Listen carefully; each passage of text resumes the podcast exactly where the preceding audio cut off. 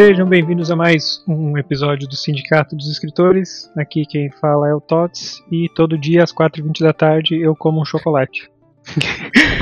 e também comigo nesse episódio, aquele que todo dia às 4h37 da manhã lê ou escreve um texto pro sindicato, João. Bom dia, João. Bom dia, pessoal. O segredo é a rotina. É, sim, uma rotina saudável. e também conosco aquele que todo dia às 8h20 da noite termina um Final Fantasy diferente. Bom dia, Otávio. bom dia, bom dia. então, vamos ao, ao tema da semana. A proposta era todos os dias, sem falta, na mesma hora, Valéria faz algo muito curioso. E o bônus era escolha ao menos um. A. A história não é contada pela perspectiva de Valéria. B. Valéria não tem um relógio. Uh, lembrando que quem quiser participar dos desafios pode mandar para o sindicato dos escritores.gmail.com ou mandar nas nossas redes sociais também o seu, o seu texto de, desse desafio, de algum que já passou. E dito isso, vamos então para os textos. Levantou-se prontamente e foi até a janela, onde esperou com os olhos atentos até avistar, aliviada, uma figura com moletom vermelho e capuz virar a esquina e atravessar a rua. Ela vinha caminhando com pressa, mas como de costume parou em frente à janela de Valéria. Oi, minha linda, como você tá? Valéria esfregou a cabeça nos dedos que passavam pela rede de proteção e deu-lhe uma mordida carinhosa. Achei que tinha dormido demais, ufa. Que saudade de você, pequena. Eu também. Por que você não tá aqui dentro? Valéria viu uma lágrima correr do rosto de Camila. Ah não, você também? A mulher olhou para o lado e limpou os olhos. Eu tenho que ir, mas amanhã eu volto, tá? Ah não, todo dia é isso? Por quê?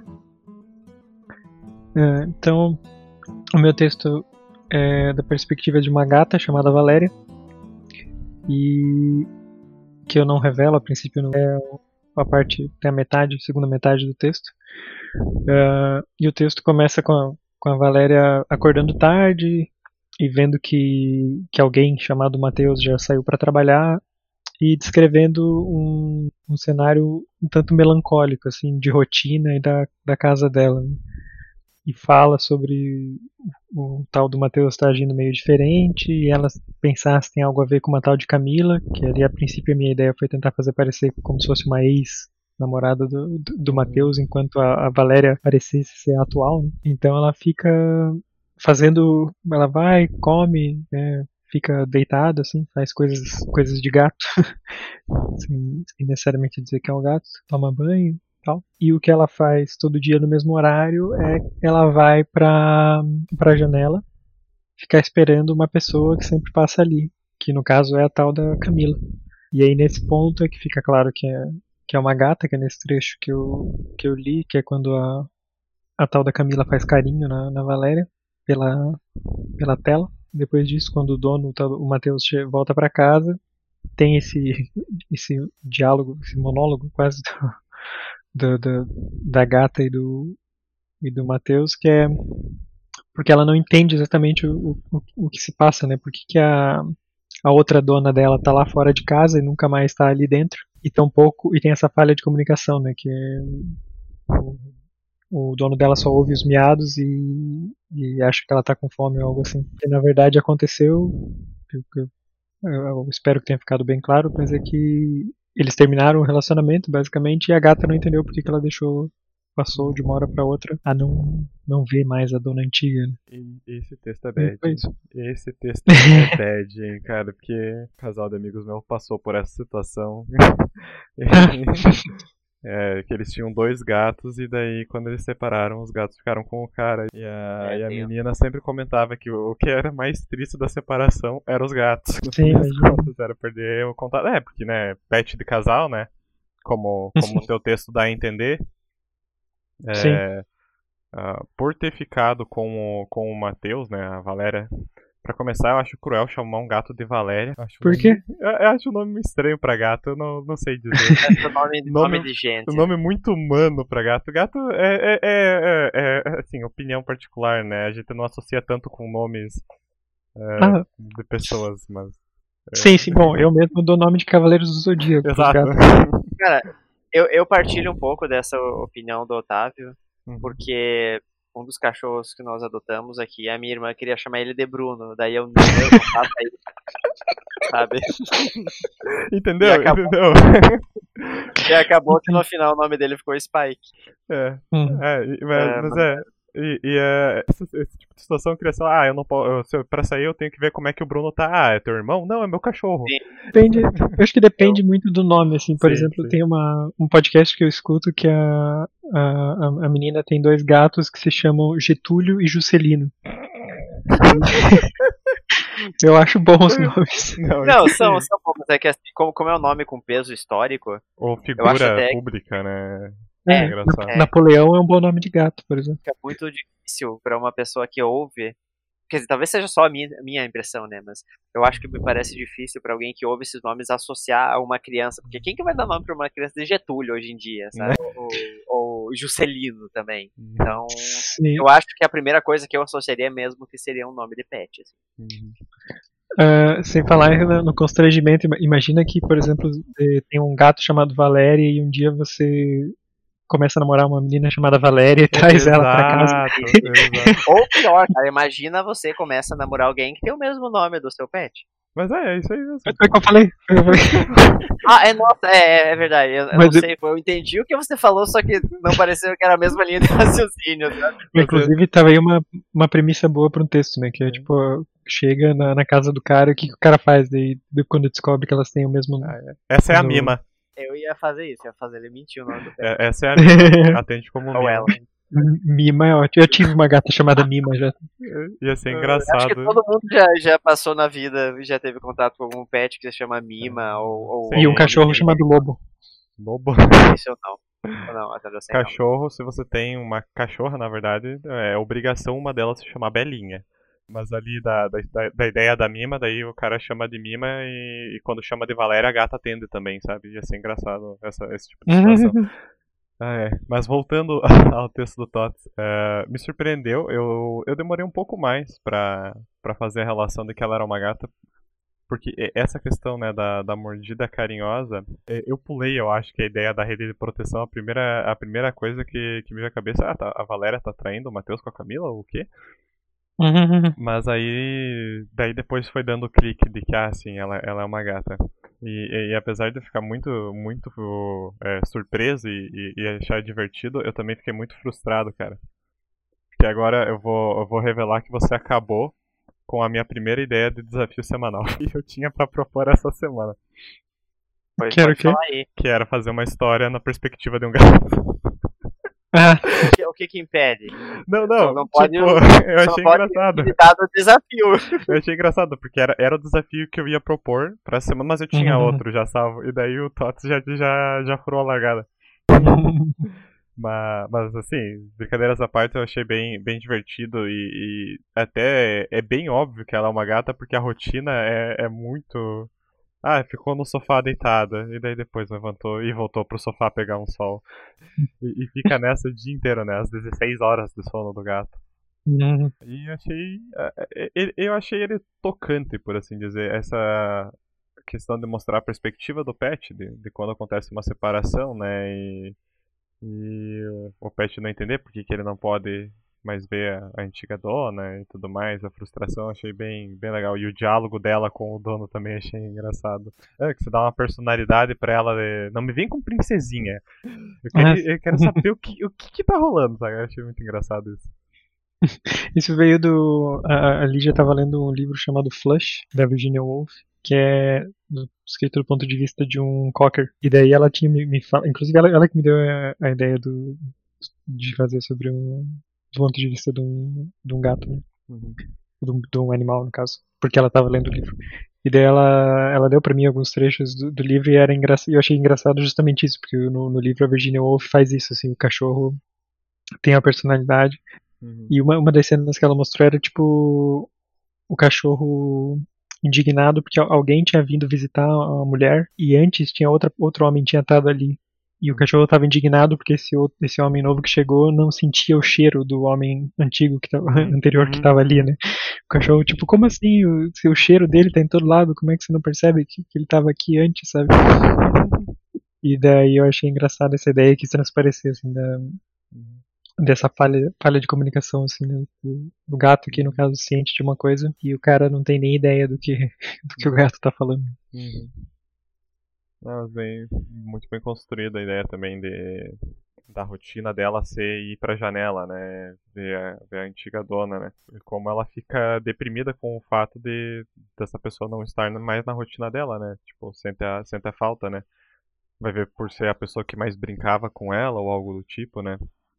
Hum. Mas eu achei, eu achei que, que em, em, um pouco espaço de tempo tu contou uma história bem. Como posso dizer? Você, você jogou detalhes o suficiente para você entender uma, uma situação mais ampla, sabe? Achei bem, hum. bem interessante isso. Deixo agora com o João. Uh, eu achei é, perspicaz, né? Uh, que você deixou pistas de que ela não era humana ao longo da história e tal, tanto que eu até coloquei um comentário no texto, ah, aqui eu tive que reler algumas vezes pra ver se eu tinha entendido realmente a cena, porque eu imaginei ela se passando com dois humanos. Eu, não, peraí, será que disse será que não é só, uhum. será que não é só a loucura da madrugada? E daí, quando eu li mais algumas linhas adiante, que deu para perceber que ela era um animal e provavelmente uma gata, eu falei, hum, deixa, deixa eu reler a história com essa perspectiva, ver se tudo se encaixa. e eu li, e daí eu pensei, son of a bitch. Mas eu achei muito legal que você construiu a, a narrativa desde os primeiros parágrafos, uh, dando a entender uh, que, que eles eram um casal, né? A Valéria e o Matheus.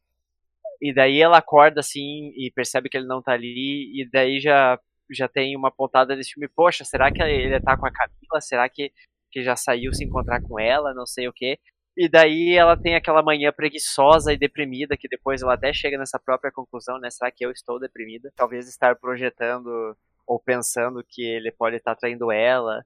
Uh, nesse momento da história, uh, antes de ter percebido que a Valéria era uma gata, eu achei, poxa, será que a, a Camila é uma ex do Matheus, alguma coisa assim e tal. Então a gente já começa uh, montando, né, no nosso subconsciente essa é, essa narrativa meio que pré-construída que você deixou as pistas, só que eram pistas falsas, como nós vimos. Uhum.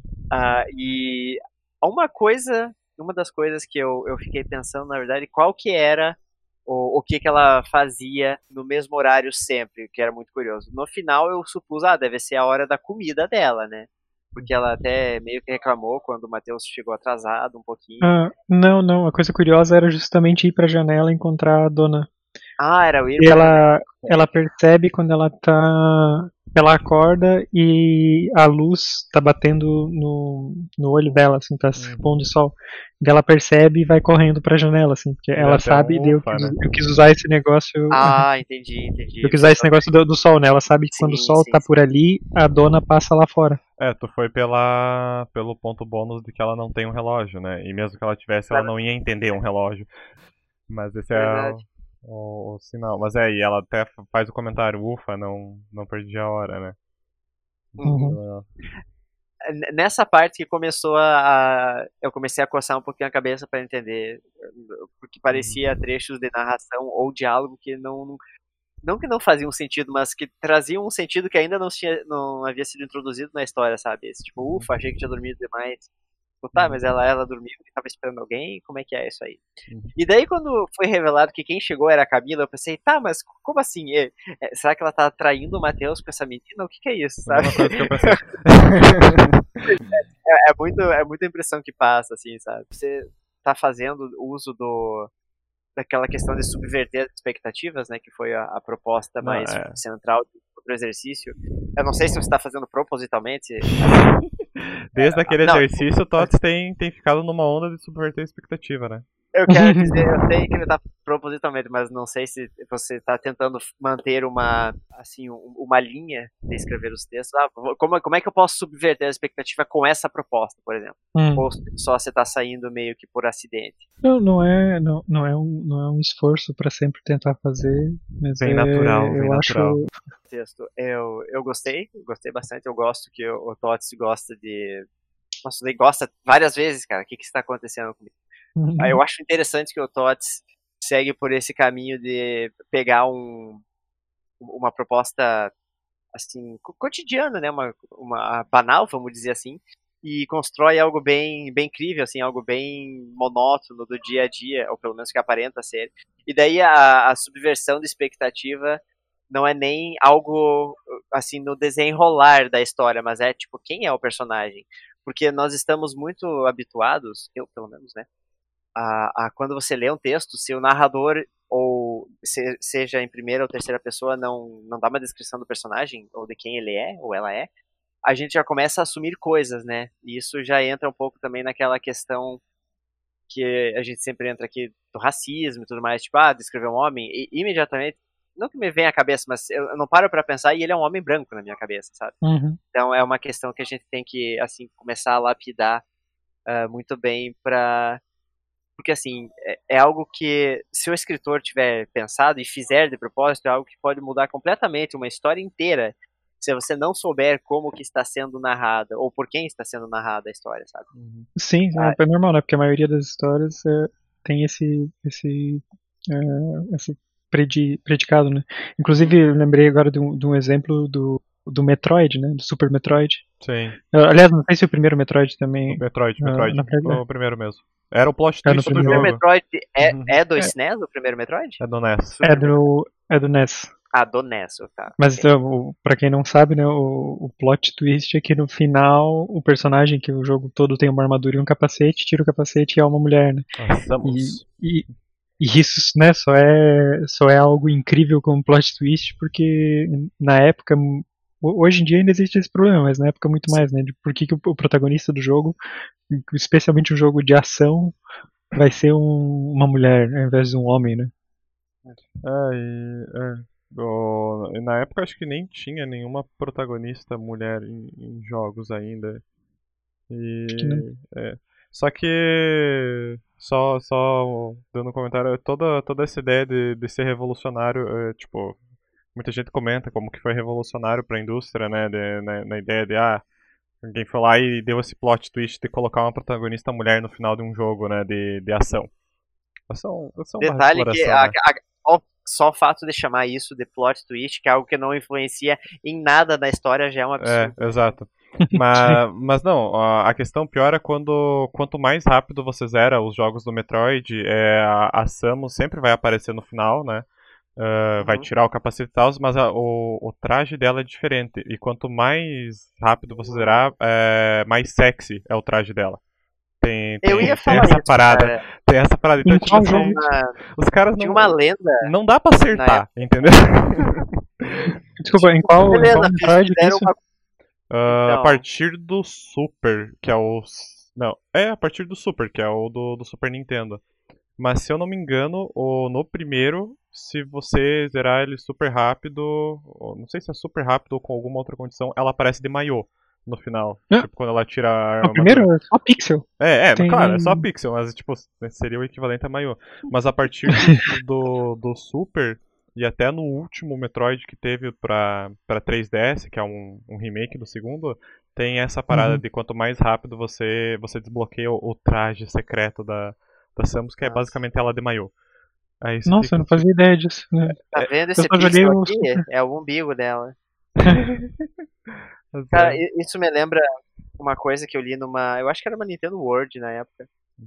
Que havia até um comentário sobre, sobre isso do. Ah, finais secretos de jogos e tudo mais.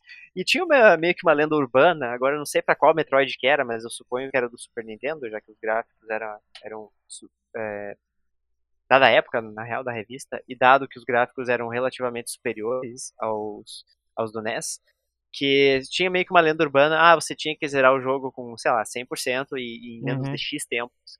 E daí, no final, ela parecia pelada e tal. Só que, assim, é algo que nunca foi comprovado. Oh, aqui tem uma época, né? oh, Mas então, uma... é, de fato, existe o final secreto da... Nossa senhora, cara. Não, mas é, eu mandei ah, outra é. aqui que são de todos, no caso. Ah, tem todos. É. Não, e não é a Qual? partir do Super. No, no, no, segundo jogo já, já no tinha. de 2. É, é, é assim, né, cara? A gente não pode fazer um negócio completamente certo. A gente tem que. Tem que... Vamos fazer uma coisa. Como quando... que a gente pode, consegue estragar isso aí? Quando só tem homem envolvido na direção criativa, vai, vai, vai dar merda em alguma hora, cara. Isso daí não, não tem dúvida. É, ai, ai, ai. Mas voltemos ao desafio semanal.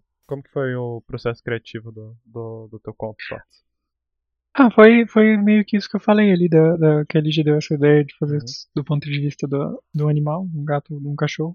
E daí foi isso, eu fiquei pensando o que que. Ah, o meu maior desafio foi pensar no que que o. Como eu conseguiria colocar algo que o gato faz todo dia como algo mais inusitado ou curioso, assim, né? Porque normalmente o gato não faz muita Todo coisa. Todo dia tem alguma coisa curiosa. e aí eu fiquei pensando até chegar nesse nesse esquema assim de o princípio da ideia foi tipo ah, todo todo dia como eu queria como a gata não ia ter relógio era isso do sol assim né porque meus gatos por exemplo eles fazem isso de todo dia eles vão para determinada posição em determinado ponto da casa que é onde pega o sol né uhum. fiquei tentando pensar numa razão que aí no final das contas foi essa ideia do do, do relacionamento ter acabado e ela ficar sem um dos donos né? uhum. Foi uma madrugada qualquer que vi pela primeira vez. Estava prestes a ir dormir após uma jogatina com meus amigos, quando reparei ter deixado minha janela aberta.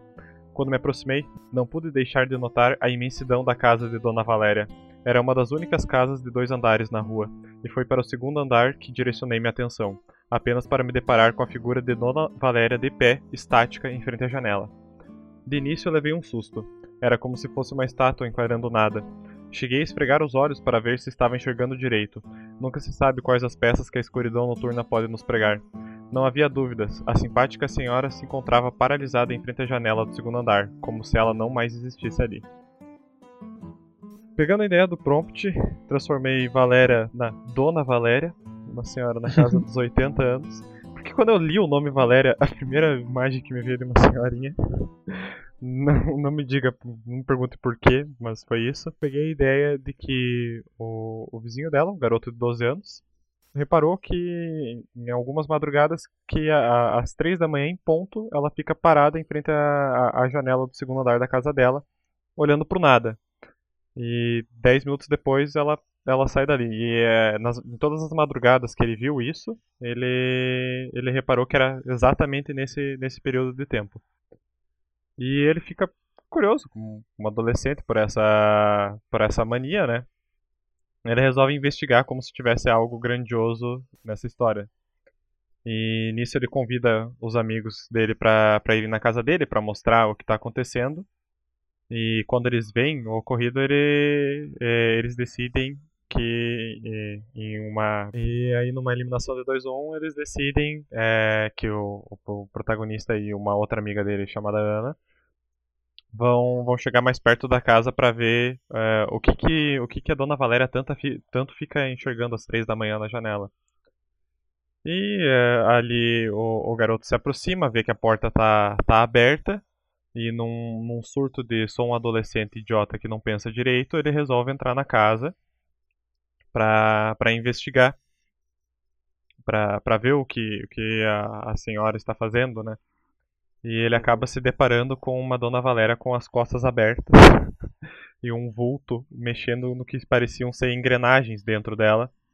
E eu dou a ideia de que, tipo, ela é como se ela fosse um relógio, né? Um, um relógio em forma de pessoa, porque o, hum. o vulto tá dando corda nela. Corda, né? é, e ela e, a, e o, o, garoto sai aterrorizado de lá e fica com aquele trauma pro, pro resto da vida na cabeça. Mas essa ideia do relógio eu peguei por conta do desafio do prompt, que era que o personagem não podia ter um relógio. Ah, eu não tinha nem parado pra pensar. E aí, eu pensei, e se eu fizesse. dois na final. Né, e se eu fizesse o personagem ser um relógio? e aí Plot foi... twist. Uhum. uhum. É uma história que vai para lugares. é, isso aí. É, pra mim foi, eu achei bem, bem inesperado, assim, porque eu tava. Porque, a princípio eu não achei que fosse nada muito, muito estranho, assim, né? Tipo, uhum. ah, sei lá, só uma mulher que fica na janela todo dia, né? Não, sei lá, não, não vi nada de muito. Até achei que, que o que o guri estava botando muita muito importância caso, né? nisso dela estar tá ali. O que é o que para alguém dessa idade é totalmente normal, né? Fazer Exatamente. Um, fazer, fazer de uma situação muito maior do que ela é de fato, assim, né? Imaginação, Imaginação né? solta. E e daí Pra, e chegar lá e descobrir que ela é tipo um relógio. Era, sei lá, acho que a última coisa que eu tava imaginando, assim. Hum. Tinha imaginado ou, ou não ser nada, ou ter algum culto meio coisa sombria, bruxaria, sei lá, alguma coisa assim. Mas ela ser o relógio, achei bem legal e bem inesperado mesmo. Uhum. É, isso dela ser o relógio, eu peguei inspiração do Junji Ito. Que ah. basicamente é um, é um mangaka. É, ele desenha mangás e ele é bem famoso no círculo de terror, porque ele faz umas hum. coisas bem absurdas. Em específico, eu li uma historinha curta dele uma vez, que era de um cara que ele tinha alucinações. Ele, ele jurava que tinha monstros na, na casa dele, e ele se recusava a sair do chão e tudo mais, e a esposa dele, tipo, falava, deixa disso, não tem nada aqui a na sair casa. do né? chão? Hã? Você recusava a sair do chão? É, tipo, ele dormia no chão, no caso, ele dormia num colchão ah, ali, okay. e ele se recusava a sair ah. de lá o dia inteiro. E a esposa dele dizia para ele deixar disso, que não tinha nada na casa, e no fim da história tu descobre que embaixo do colchão dele tinha um, fungo que causava alucinações. E daí, tipo, as criaturas que ele via, que eram as criaturas horrendas, era tudo coisa pira da cabeça dele. Eu peguei essa ideia de, tipo, ser algo que só o garoto vê, né?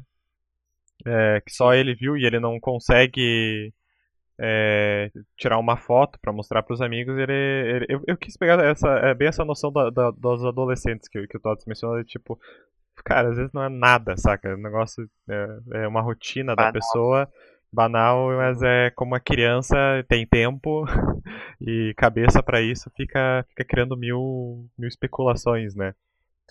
E, e aí eu quis fazer essa brincadeira é, de, de brincar com a expectativa do leitor de realmente fazer ser um negócio absurdo, um negócio sobrenatural, meio que, que fora desse, dessa realidade.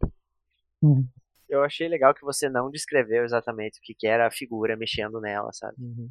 O vulto. é, quando eu comecei a, a ler aquele, aquele pedaço, falou, ah, de abrindo as costas delas e tal, eu imaginei que seria um pouco como aqueles micro extraterrestres da MIB, sabe? Que entram você sabe, um mecha humano, achei que seria Sim. tipo aquilo. Uhum.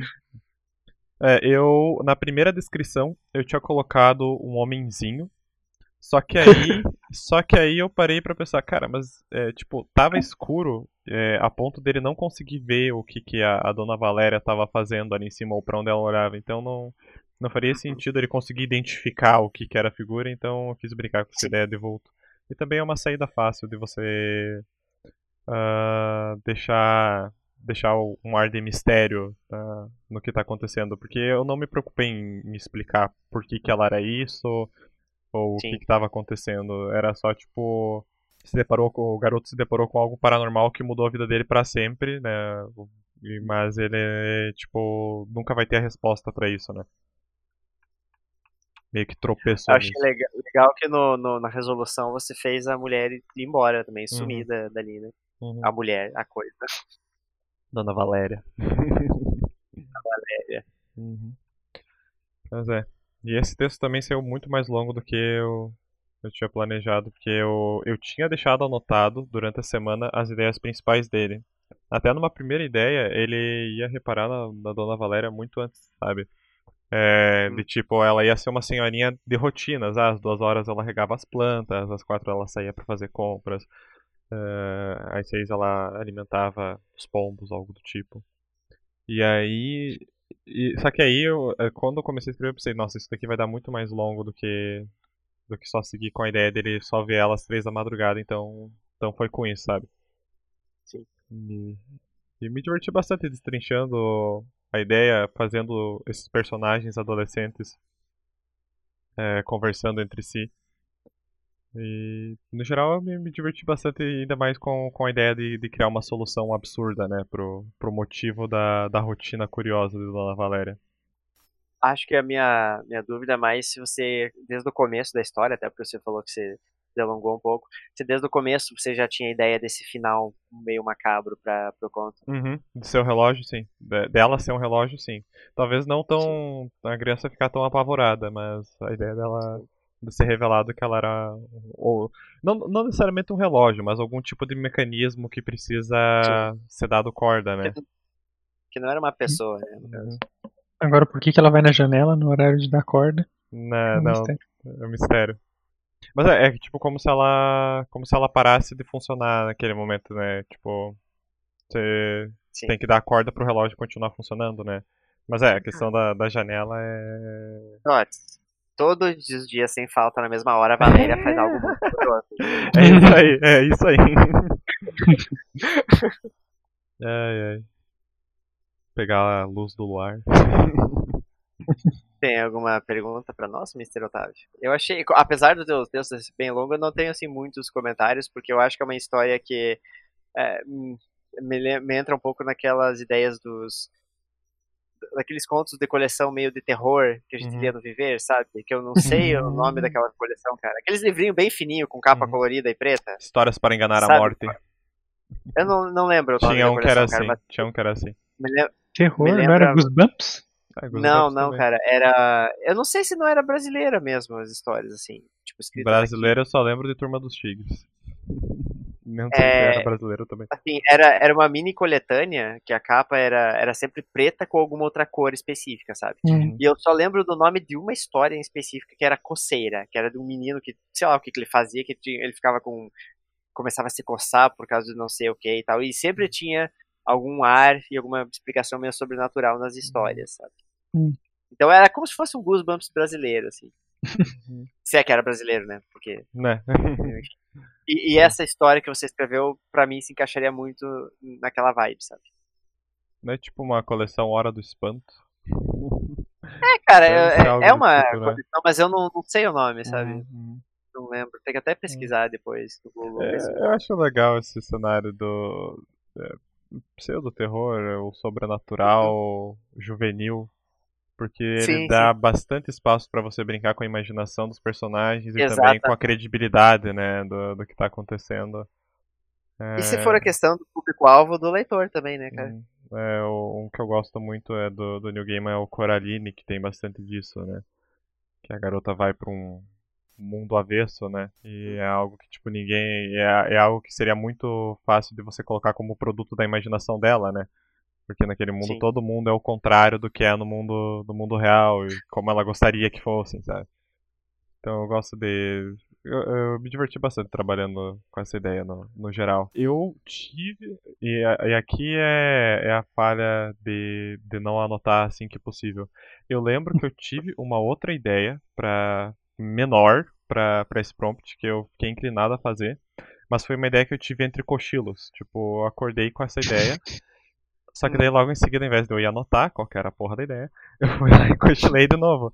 Eu acordei, eu acordei antes de, de, escrever e pensei, filha da puta, que eu esqueci. Sabe, eu sei como é que é isso, porque às vezes me vem uma inspiração, uma ideia, tipo, que, que resolveria um, um algo, um plot, assim, que você ainda tem para resolver. E tipo, poxa, isso se encaixaria muito legal e tal, de, porra, é uma coisa tão foda, óbvio que eu não vou me esquecer disso, sabe? Óbvio, Daí, óbvio.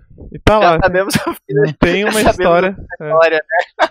Tem você tem que manter ou o celular ou um caderno do lado da sim. cama, porque isso é a mesma coisa que sonho também, né? Sim, se você não fica. Se você exatamente. não anota no momento que você acorda, você volta a dormir e esquece. Assim. Pra questão do, do multiverso e tal, das minhas histórias, eu tenho um doc no, no Gdocs mesmo, que eu, que eu assim escrevo todas as ideias de possíveis resoluções de conflitos e de explicações de possíveis uhum. coisas e tal. É, não, a, aquilo foi vacilo mesmo, foi, foi ter se deixado levar pelo sono. Porque de, de, ó, pra sempre vai ter uma história de Valéria com o hábito de fazer alguma coisa peculiar. Todo dia enterrada e esquecida no, no, no meu Cara, quem sabe você lembra. Todo é, dia a Valéria tem a ideia de uma história. mas, mas acaba dormindo antes de, de escrever. Uh, um, um, só antes de, de, de a gente partir pro do João, um comentário que eu, gostei que, que, os dois comentaram foi na, na questão lá do, do preconceito com, com os anciãos, né? Do, do, do Alex, que é o personagem, fazer um big deal de ai meu Deus, como assim? Tem uma senhora que fica parada na janela às três da madrugada todo dia. E tipo, ele tá uhum. lá acordado também.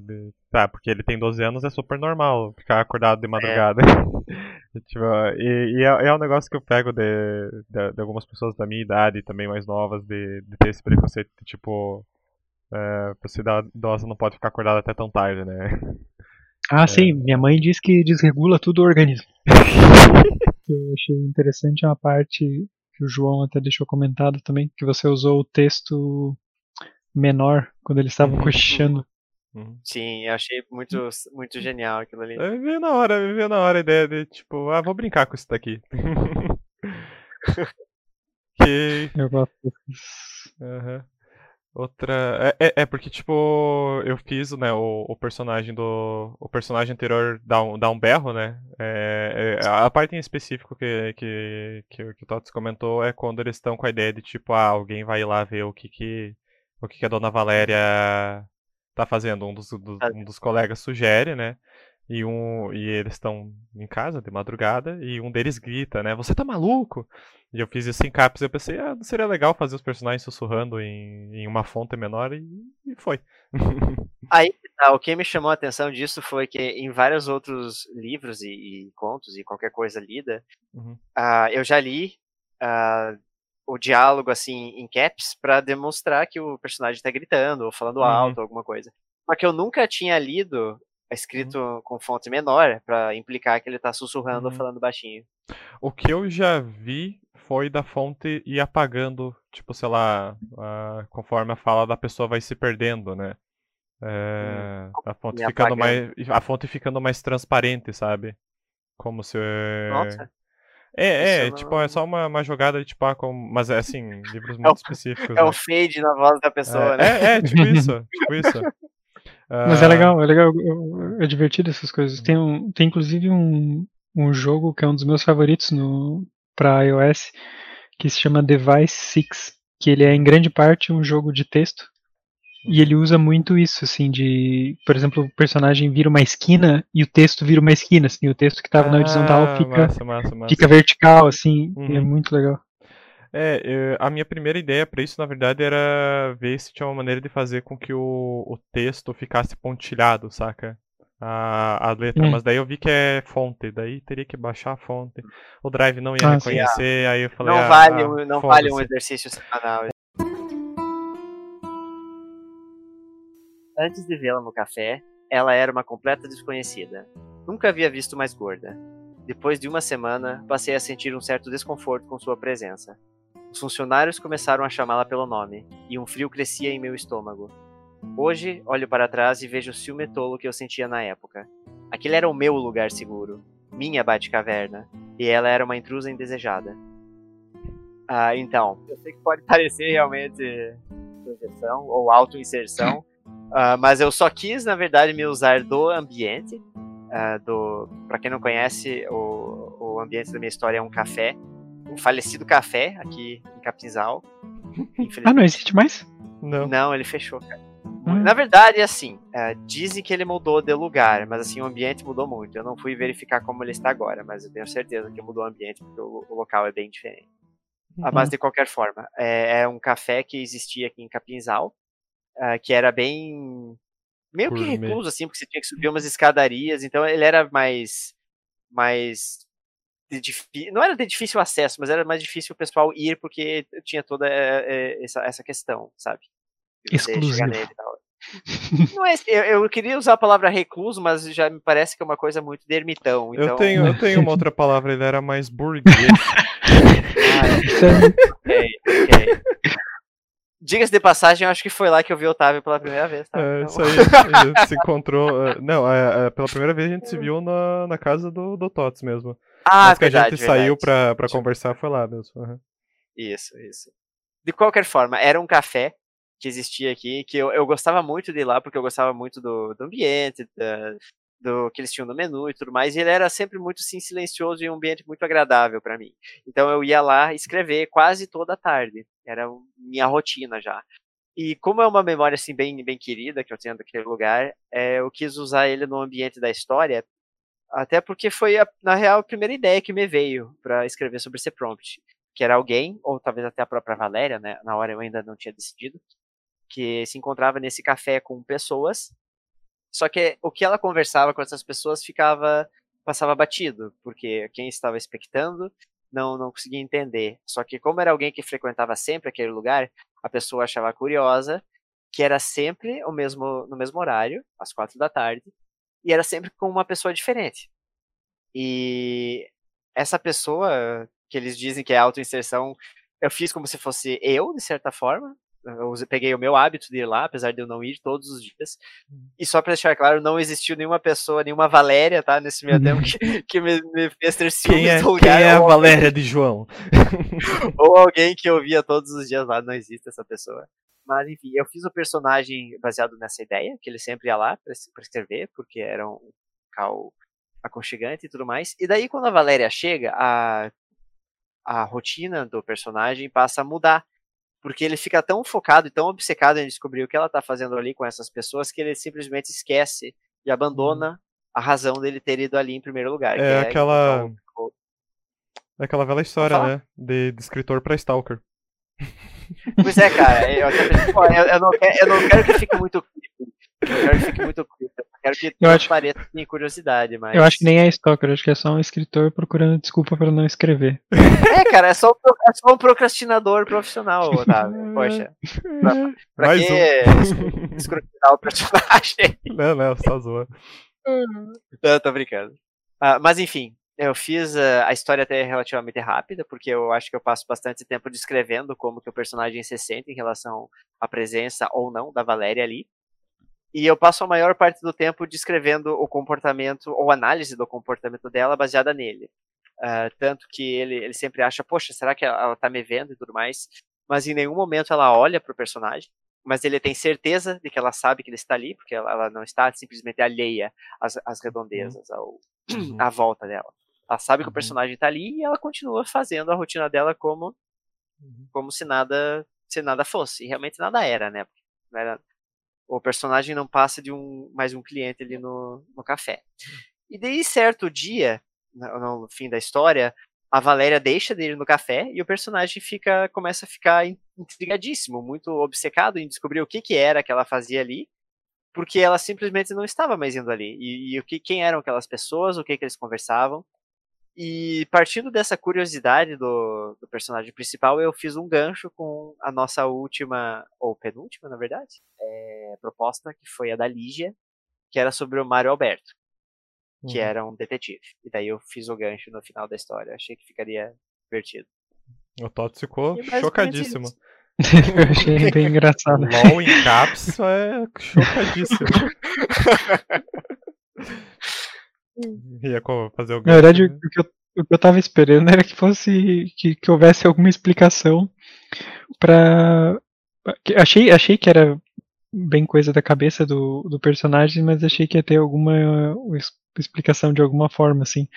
Mas uh, o fato de o cara chamar um, um detetive, no caso o próprio Mário Alberto, uh, foi bem subverteu bem a expectativa mesmo. Mal ele sabe que o Mário Alberto nunca vai resolver esse caso. Mal ele não, sabe que o Mário Alberto aí, não tem capacidade vou... para isso. aí eu vou abrir o um parênteses porque eu sabia que ia surgir esse comentário. Uh, para quem leu os outros textos, uh, ironicamente todos nós fizemos o Mário Alberto como sendo um detetive muito, muito incompetente. É, qual, das, qual das encarnações de Mário Alberto é essa, né? Oh, bom, é uma em que ele ainda está vivo, né, cara? Então não é daí. É. Mas eu quis fazer aqui, eu simplesmente quis fazer um, um, um easter egg, né, comparado, comparado uhum. não, um easter egg me referindo ao, ao prompt anterior, uhum. uh, em que aqui ele pode, ele pode ser um, um detetive competente, realmente, ou que simplesmente nos outros que ele passa a ideia de ser um, péssimo detetive, que é simplesmente para ninguém dar bola para ele ele conseguir fazer o trabalho dele sossegado, uhum. sabe? Porque ninguém presta atenção em quem em quem não está chamando atenção. Então pode uhum. até ser uma tática dele. Então eu quis uhum. eu não quis entrar nisso aqui na história, nesse claro, mérito. só para É, exato, não quis entrar nesse mérito, nessa explicação, mas só para deixar que deixar explicado que poderia ser uma das uma das uhum. encarnações, uma das timelines em que o Mario Alberto é um detetive, detetive espetacular. Eu achei esse personagem aí a little too much. Quem? Uh, o Alberto não, ou não, o, o, escritor, a little too much. Ah. Porra, mulher. Em relação ao quê? Não, não, A mulher já não vem mais no mesmo horário de sempre. Não pode ser que ela se mudou de cidade. Alguma coisa aconteceu. Deixe-me chamar o meu amigo detetive particular. Achei engraçado. Na real, cara, a, a, hora que eu, a hora que eu pensei em fazer isso, que foi na real no final da história, que eu pensei uhum, em fazer uhum. a referência ao Mário Alberto, sabe? Nossa, achei tinha... engraçado mesmo. Sim, é, me veio um pouco a vibe do do Johnny Depp no Janela Secreta, sabe? Isso de um escritor paranoico e tudo mais. Uhum. Deu muita vibe disso. Uh, mas eu não quis fazer, eu não quis deixar nenhuma uma brecha para tá, o que, que pode ter acontecido com a mulher e tal. O, o leitor pode pensar o que uhum. ele quiser, mas eu só não quis dar pistas até porque eu não tenho uma resposta. Ela simplesmente não foi um dia e o cara, nossa, o que que aconteceu? Ela mas não, pode não, falar. Eu ia dizer que ela das... simplesmente decidiu seguir o confinamento. Pois ficar é, em casa. É. Na real, nessa história, eu não, não, estou fazendo uso do cenário da pandemia. é, uma, é, uma, é um TBT, é um throw, throwback text. Uhum. Então, é, aqui não, a pandemia não existe. Não existe. Uhum. Uh, mas uma das razões pro, pro personagem ficar assim, tem que mais de uma. Um é a curiosidade dele com a mulher, né? Porque quem, quem ela era, quem ela, quem era ela e o que ela fazia? Quem eram aquelas pessoas?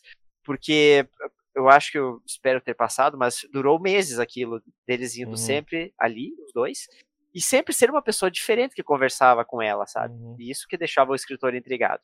Mas isso também, uma das razões dele querer ir atrás de saber o que aconteceu com ela, e o fato de daquela questão do ciúme do, do, ambiente, do ambiente, sabe? Porque ela é, é como se ela tivesse é, se apropriado do, ambi do ambiente dela também. Então ele estava dividindo Uhum. com ela. Então, então ele não, não ia simplesmente ficar, poxa, que bom, agora é só meu. Ele quer saber, tipo, tá, o que aconteceu? Cadê ela agora? É como se fosse seria... uma, uma, rivalidade nunca resolvida, sabe? Uhum. O que eu acho que seria legal em questão de, de, de, motivação, talvez, seria se ele tivesse. Ele tava com esse problema de não conseguir escrever. Uhum. E em algum momento ele fica tão, tão vidrado com, com, com, esse mistério de quem são essas pessoas que vêm todo dia, que ele começa a escrever sobre elas, sobre quem são essas pessoas com quem ela se encontra. Uhum. E aí um dia, quando ela não vem, aí ele, ele entra em parafuso, porque agora como é que ele vai escrever, né? É, era isso que ele, isso que ele usava seria, como material. Sim, isso seria uma ideia bem interessante também. Uma que, que entra um pouco nessa. É, tipo, é bem parecido com essa linha de pensamento, seria a seguinte: que ele sempre ia ali, mas não conseguia escrever.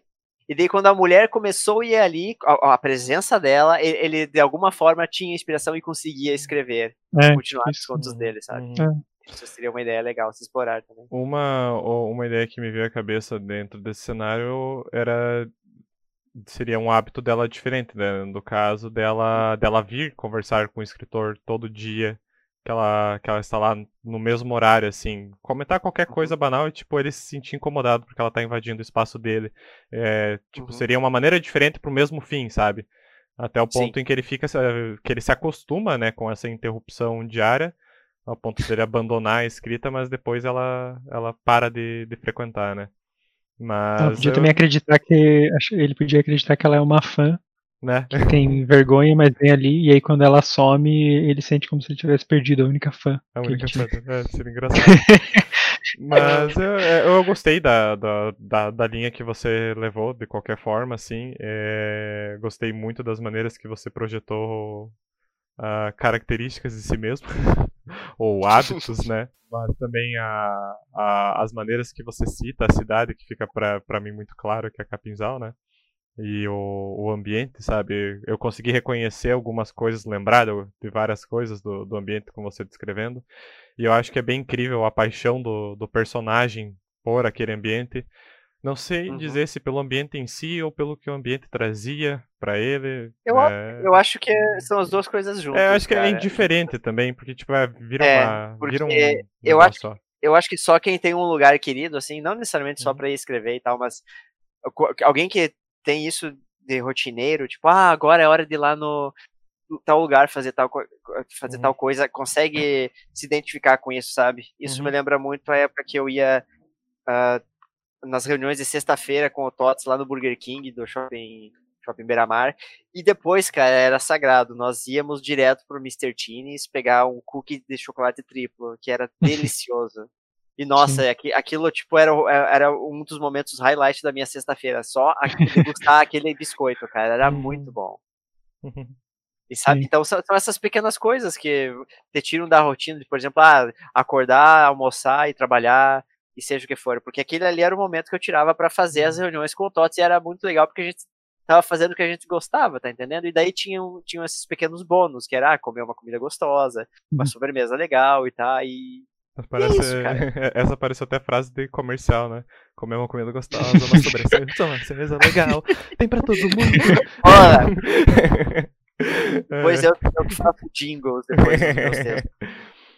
Outra coisa que eu ia comentar que eu achei engraçado essa frase. Nunca fui fofoqueiro. Isso daqui é. é a, pessoa, a pessoa que é extremamente fofoqueira, ela sempre vai falar isso. E, tipo, tá, tá muito na cara. E, não que ele seja fofoqueiro de. Mas agora eu sou. E, e, não que ele seja fofoqueiro de. Ah, ele fala da vida dos outros. Não, ele quer saber. de, tipo, querendo ou não, ele quer saber o que, que ela tanto conversa com pessoas diferentes às quatro horas da tarde. Um curioso patológico, cara. É isso aí um highlight por ervilha de cidade. Achei, achei on point essa, essa descrição de Capinzal. Mas achei bem divertido no geral. É, eu quis fazer uma com a mais, mais, mais divertidinha. E eu fiquei bem, na real, fiquei super contente com, com o resultado. Não com o resultado final, mas como terminou a história, que eu consegui incluir o Mário Alberto, acho que deu um, um destaque engraçadinho para quem conhece e lê os outros textos. Uhum. É, Mário Alberto, quando você menos espera, ele, ele aparece no exercício semanal, né, cara? Padrão, como que foi o processo criativo para para chegar nessa, nessa ideia de história? Vai ser, vai ser, nesse, vai ser nesse ambiente e vai ser esse o hábito da Valéria. Principalmente a segunda Na real, coisa. Não, não foi muito difícil, não, cara, porque assim, no momento que. Eu acho que até comentei na, na reunião anterior que, poxa, cara, eu gostei do prompt e tal, então eu acho que é um dos primeiros, ou dos, primeiros dos mais recentes, prompts pelo menos, que eu fico assim animado para trabalhar porque já tenho uma ideia, algo que me deixou interessado. Não que os outros não tenham sido interessantes, mas quando é algo que me parece difícil, eu já penso, tipo, eu já olho com aquela cara de dificuldade, penso, poxa, será que vou conseguir achar uma ideia legal para escrever? Mas esse eu não senti essa dificuldade. E a primeira ideia, não ideia, mas o primeiro ambiente que me veio para escrever a história foi lá no café porque uhum. eu acho que remeteu imediatamente à, à rotina que eu tinha, sabe? De ir lá escrever, passar uma tarde e tudo mais. E, e, como é algo que eu sinto bastante falta, eu falei, vamos, vamos ver se eu consigo explorar essa ideia, então. E eu até pensei, poxa, será que eu faço da Valéria ou não? E daí eu fui ver nos, nos pontos bons, ah, então eu posso fazer de um personagem observando a Valéria, que é uma personagem nova que chega lá. E daí desenrolou super fácil a história, cara. Uhum o hábito dela seria, na verdade, chegar né, no horário e ter a reunião com a pessoa e tal. Uh, só que eu também quis deixar dentro do mistério de tipo, tá, quem são essas pessoas, o que, que elas estão conversando, porque eu, eu quis deixar claro que são sempre pessoas diferentes, né? Sempre homem ou mulher e de idade variada. E sempre ali conversando com ela no mesmo horário. Então, uhum. eu até entro na parte do escritor indagar o que, que ela é, se ela é uma serial killer, se é uma caça-talentos, seja lá o que for. Uh, porque assim, qual que é a explicação será? E isso me lembra, na verdade, um pouco o Amélie Poulain, que é. Hum. Eu não vou dar spoiler para quem nunca assistiu o filme, porque eu acho incrível aquele filme, é um dos meus favoritos, acho muito gostoso de assistir.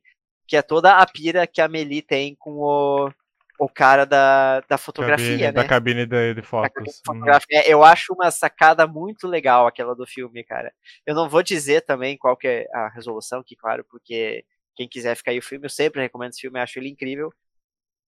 E, e tá aí, cara, é uma, assim, um desfecho muito, eu acho muito satisfatório para uma para uma coisa que é dado volume ao longo do filme. Porque, Mas, eu, o que eu acho é que a Valéria é revendedora da Natura e todo dia vem encontrar.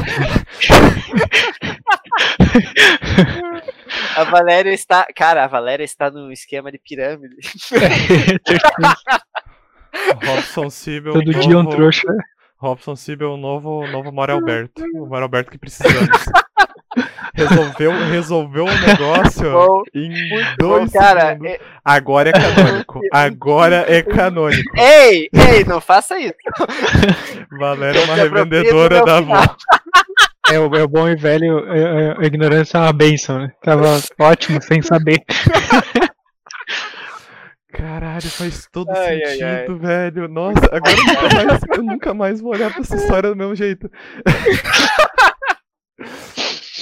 porra, porra, Porra, muito bom, muito bom. É, parabéns, parabéns. Não tenho nem, não tenho nem como, como seguir mais esse podcast hoje. Como pegar uma cama em uma frase, né, cara? Voltando ao assunto, fica aí a recomendação da Melipolan, que eu acho que eu já fiz em algum outro, algum outro episódio, mas vale de novo a recomendação, só pelo, uhum. pelo tema recorrente que é um puta filme. Ele tem acho que duas horas, é sim, relativamente sim. longo. Eu assisti recentemente acho, eu ele. Eu acho muito gostoso de assistir, cara. É um filme que, tipo, não importa o humor que eu estiver, se eu assistir ele, eu sei que eu vou, vou gostar, sabe? Uhum. Então. É, mas isso que tu falou da, da cabine de fotos é realmente é bem, bem, bem semelhante à ideia. De, uhum. Ela tem um mistério que é uma coisa consideravelmente banal. banal. E, só que, contas. tipo, ela leva isso pra, pra vida dela, né? Ela vai, vai até o fim, até descobrir o que, que realmente tá acontecendo. Uhum. Bem legal. E agora, com, com esse fechamento, seguimos ao, ao prompt da semana que vem? Sim. Então, antes de chegarmos ao prompt, olha, eu tinha duas ideias de prompt, uma era fácil e a outra era mais complexa. A o fácil Tots, era do o, gato? A fácil era do gato. O Tots me obrigou a ir pra mais complexa. Ah, então, that's on you, Tots. então vamos lá. Claro, é ele mesmo. Prompt. Continue a história a partir desse parágrafo. Em uma bela terça-feira de manhã, Marcelo sentiu acordar de um transe. Estando atrás de uma mesa de um escritório, percebeu estar em um local estranho, incapaz de reconhecer aquela sala. A mesa continha papéis esparra esparramados para todos os lados, sobrando pouco espaço para um computador e uma plaquinha com seu nome. Reparou que embaixo de seu nome constava o título de seu cargo, chefe administrativo. Suando frio, Marcelo percebeu ter se tornado chefe de uma empresa que desconhecia. Pontos bônus. Escolha ao menos um. O personagem tem que comparecer a uma reunião. O personagem tem que comparecer a uma viagem de negócios. Nada do que está acontecendo é um sonho ou episódio da amnésia. Eu acho que um ponto bônus aí vai ser super ignorado, mas tudo bem. Mas uh, a ideia, uh, assim, uh, é, para não prender ninguém ou, e dar uma resumida, a ideia é que esse personagem Marcelo acorda do que parece ser um transe e se vê sendo chefe de uma empresa sem saber como ele foi parar ali. E a ideia é trabalhar isso, mas não necessariamente vocês precisam ter a preocupação de explicar por que ele é chefe de uma empresa que ele desconhece. Se vocês quiserem só partir daí e só ir para frente, é, é, é totalmente válido. Hum. E dentre os pontos bônus tá, tá ali um dos três. O mais desafiador que eu vejo que, querendo ou não, é, é, é a resposta mais fácil, né? É nada disso ser um sonho ou um caso de amnésia, dele esquecer que ele é, que é, é chefe. Do, do sonho eu até concordo, agora da amnésia é uhum. estranho, hum. porque literalmente foi o que aconteceu. Não, ele, ele tá ali, ele, ele não, não sabe como ele chegou ali. Ele. Ele esqueceu. É. Mas tipo, você usar isso como explicação, no caso. De que ele tá tendo um episódio da amnésia. Uhum. Tipo, ele não sabe, caso, mas não necessariamente ele perdeu a memória. Aconteceu, só que, por exemplo, do ponto de vista, supondo que aconteceu, né, o episódio uhum. da amnésia, eu uhum. acho que, olhando do ponto de vista do personagem, aconteceu, só que a gente não pode uhum. usar porque a gente não sabe o que, que aconteceu. Uhum. Uhum. É, vocês, então é. aí que tá o ponto, ah, continue a história. E se vocês quiserem continuar a história na perspectiva de, de outros personagens também, quiserem abrir esse espaço, também é totalmente válido, né? Não, também não, não quero limitar a seguir a, a narração é. que está desse primeiro, desse primeiro parágrafo, né? Mas todos, todos devem iniciar da mesma forma, devem ter o mesmo ponto de partida. Uhum. Ok. É isso. E novamente, Lotes, para onde que para onde que as pessoas podem enviar se tiverem ideias desse desse texto ou sugestões para próximos? Uh, podem enviar para o sindicato dos escritores gmail.com ou pelas nossas mídias sociais arroba sindicato dos escritores, no Instagram e no Twitter, ou até pelo blog. Se quiser, tem um formulário de contato lá. O blog é sindicatodosescritores.wordpress.com e lembrando que lá também tem todas as informações do, do episódio, links comentados, imagens e, e, o próprio texto do desafio, se a pessoa quiser reler, vai estar tá lá. E vamos então para a citação da semana. Uhum, eu tenho uma citação também. Ah, então se, se, o João tem, então vai, pode ir, pode ir, João. Tá. a citação da semana é da História da Loucura na Idade Clássica, do Michel Foucault. Eu não sei se eu pronunciei o sobrenome dele certo, porque perdoa meu francês. E a citação, inclusive, eu encontrei em inglês, então eu tive que traduzi-la para o português, mas o significado se mantém bem. A morte, como a destruição de todas as coisas, não tinha mais sentido quando a vida havia sido revelada a ser uma fatídica sequência de palavras vazias. O tilintar vazio do chapéu e, sino, e sinos de um bobo da corte. Tá, tá lendo isso aí ou você acabou na esbarrando verdade, na... Eu, eu esbarrei, por coincidência, nessa quote, é, de uma forma até bem banal. Tem um perfil no Twitter que eu sigo que é. Eu não sei do que exatamente é o perfil, na verdade, mas é alguém que posta screenshots de jogos, geralmente jogos antigos, né, de arte, ah, de arte e tal. Ah, sim. Deve, deve conhecer. E sempre tem uma, uma frasezinha assim, engraçadinha e tal. Só que eu achei essa frase muito profunda, cara. Então achei, poxa, uhum. deve ter algo, deve ter algo mais por trás disso aí. Daí eu fui dar uma pesquisada e é do Foucault. E eu uhum. achei muito legal a frase. E achei que era válido pra hoje. É, Coisa interessante, eu acho que eu nunca li. Acho que eu nunca li nenhum livro dele, na verdade. Ah, é, em, inglês, título, em inglês, o título do livro seria A Loucura e Civilização uma história da insanidade na idade da razão, ou na era da razão. Daí foi traduzido para o título que eu falei ali. História da loucura na idade clássica. É. Mas pelo que eu vi, o título original em francês é muito mais fidedigno a tradução em português do que a, o nome em inglês que está ali, cara. Então, sei lá. Uhum. É, o Foucault, ele, eu conheço ele bastante da, da análise do discurso. Né? Ele é bem, uhum. bem referência na área. E eu acabei acabei lendo uma coisa que outra, não, como ele não era o meu autor principal, eu acabei, mas eu acabei tendo que ler quais foram as contribuições dele para para análise do, do discurso no geral. Pois sim, mas ele, ele não escreve ele não escreve ficção, né? Ele escreve tipo uhum. filosofia ou filosofia. Uhum, ele é filósofo. Uhum. Não sei mesmo. Mostrando aqui o meu desconhecimento na, na área da filosofia. Por enquanto, né? É uma jornada longa. e você tinha uma citação também, Otávio? Eu tenho uma. Deixa eu ver. Ela vai para outro lado aqui, mas beleza. Aqui já partimos para a ficção, mas a ficção falando da realidade. A citação é da autora Gioconda Belli, do livro O País das Mulheres. A covardia era sinal de saúde em Fáguas, onde por tantos anos o culto ao heroísmo encorajara as pessoas a morrer pela pátria. O martirológio era uma patologia que se repetia de geração em geração. Os mortos eram honrosos, mas os vivos não valiam porra nenhuma.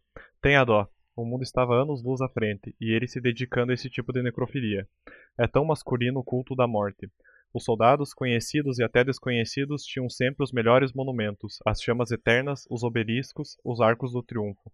As mulheres, com muita dificuldade, pariam os meninos, fazendo das tripas o coração, criando e alimentando esses homenzinhos tão dispostos a morrer, e a duras penas lhes, lhes eram oferecidas aqueles monumentos toscos e patéticos que acabavam nos parques mais tediosos do mundo. É isso aí.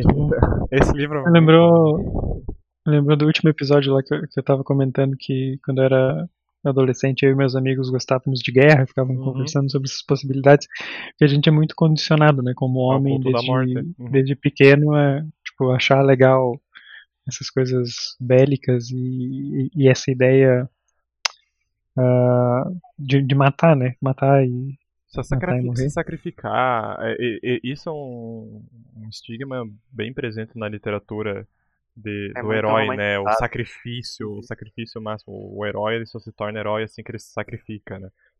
É, uhum. Pelos amigos, pelo mundo, pela pátria, pelo que seja, né? Falando isso de sacrificar, herói que se sacrifica, teve um episódio de Naruto que eu nunca esqueci. Que uma vez eu vi. Eu não sei nem se não é um filler aquele episódio, porque não é, não é um episódio bom, mas, mas ficou na, gravado assim eu, eu, eu, esqueci muita coisa de Naruto, mas esse episódio ficou gravado na minha mente. Em que era. Tinha um cara que ficava matando, um ninja, né? Uhum. Um anime de ninja. ele ficava matando pessoas e ele tinha algum poder elétrico, alguma coisa assim. Sei que a moral é que no, no fim do episódio eles confrontam esse, esse cara e descobrem que a motivação dele era que ele matava as pessoas porque quando as pessoas morriam, os outros uh, esqueciam os defeitos daquela pessoa e, e, passavam simplesmente a ver as coisas boas que ela tinha feito na vida. Então a forma dele de, de fazer as pessoas serem boas era matando elas, porque daí todo mundo esquecia das coisas ruins, assim. E eu achei aquilo tão real, assim, tão, tão fantástico. Essa... É. Uma sacada legal, de fato. É, viu, pô, no, no Naruto, assim, de, Naruto. de todos os lugares, tem uma dessas, assim, tipo, porra. Naruto é conhecimento também, cara.